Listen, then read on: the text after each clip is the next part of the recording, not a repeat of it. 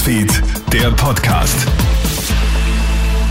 Schönen guten Morgen, Clemens Draxler im Studio mit einem kleinen Update aus unserer Nachrichtenredaktion heute am Freitag. Morgen Samstag tritt die CO2-Bepreisung in Kraft. Ab dann kostet der Liter Treibstoff automatisch zwischen 8 und 9 Cent mehr. Mit den Jahren steigen die Preise dann aber weiter stark an.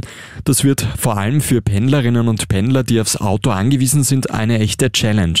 Dementsprechend viel Kritik erntet die Regierung derzeit für die Maßnahme, denn schon jetzt wissen viele Menschen nicht, wie sie finanziell über die Runden kommen sollen.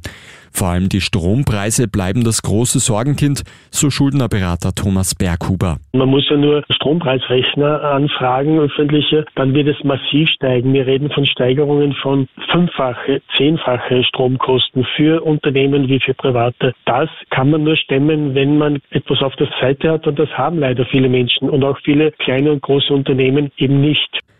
Russlands Präsident Wladimir Putin will heute mehrere ukrainische Gebiete für sich beanspruchen.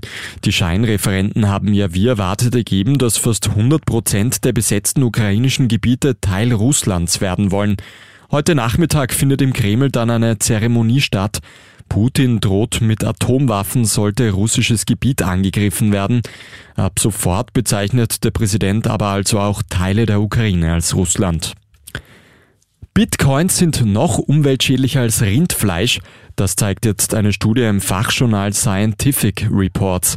Zur Herstellung des Bitcoins wird jährlich mehr Strom verbraucht als in ganz Österreich. Die Energie stammt dabei meist aus fossilen Brennstoffen wie Kohle und Erdgas. Das verursacht enorme Luftverschmutzung und CO2-Emissionen. Nach dem SK in St. Pölten schaffen es gestern auch noch ein paar weitere Österreicherinnen in die Women's Champions League. ÖFB-Kapitänin Karina Wenninger erzielt beim Aufstieg der AS Roma gegen Sparta Prag ein Tor und einen Assist. Mittelfeldspielerin Sarah Sadrasil setzt sich mit den Bayern gegen Real Sociedad durch. Am Montag folgt dann die Auslosung der Gruppenphase. Das war's auch schon mit einem kleinen Update aus unserer Nachrichtenredaktion. Ein weiteres hat dann mein Kollege Matthias Klammer am Nachmittag. Einen schönen Tag. Krone Hits, Newsfeed, der Podcast.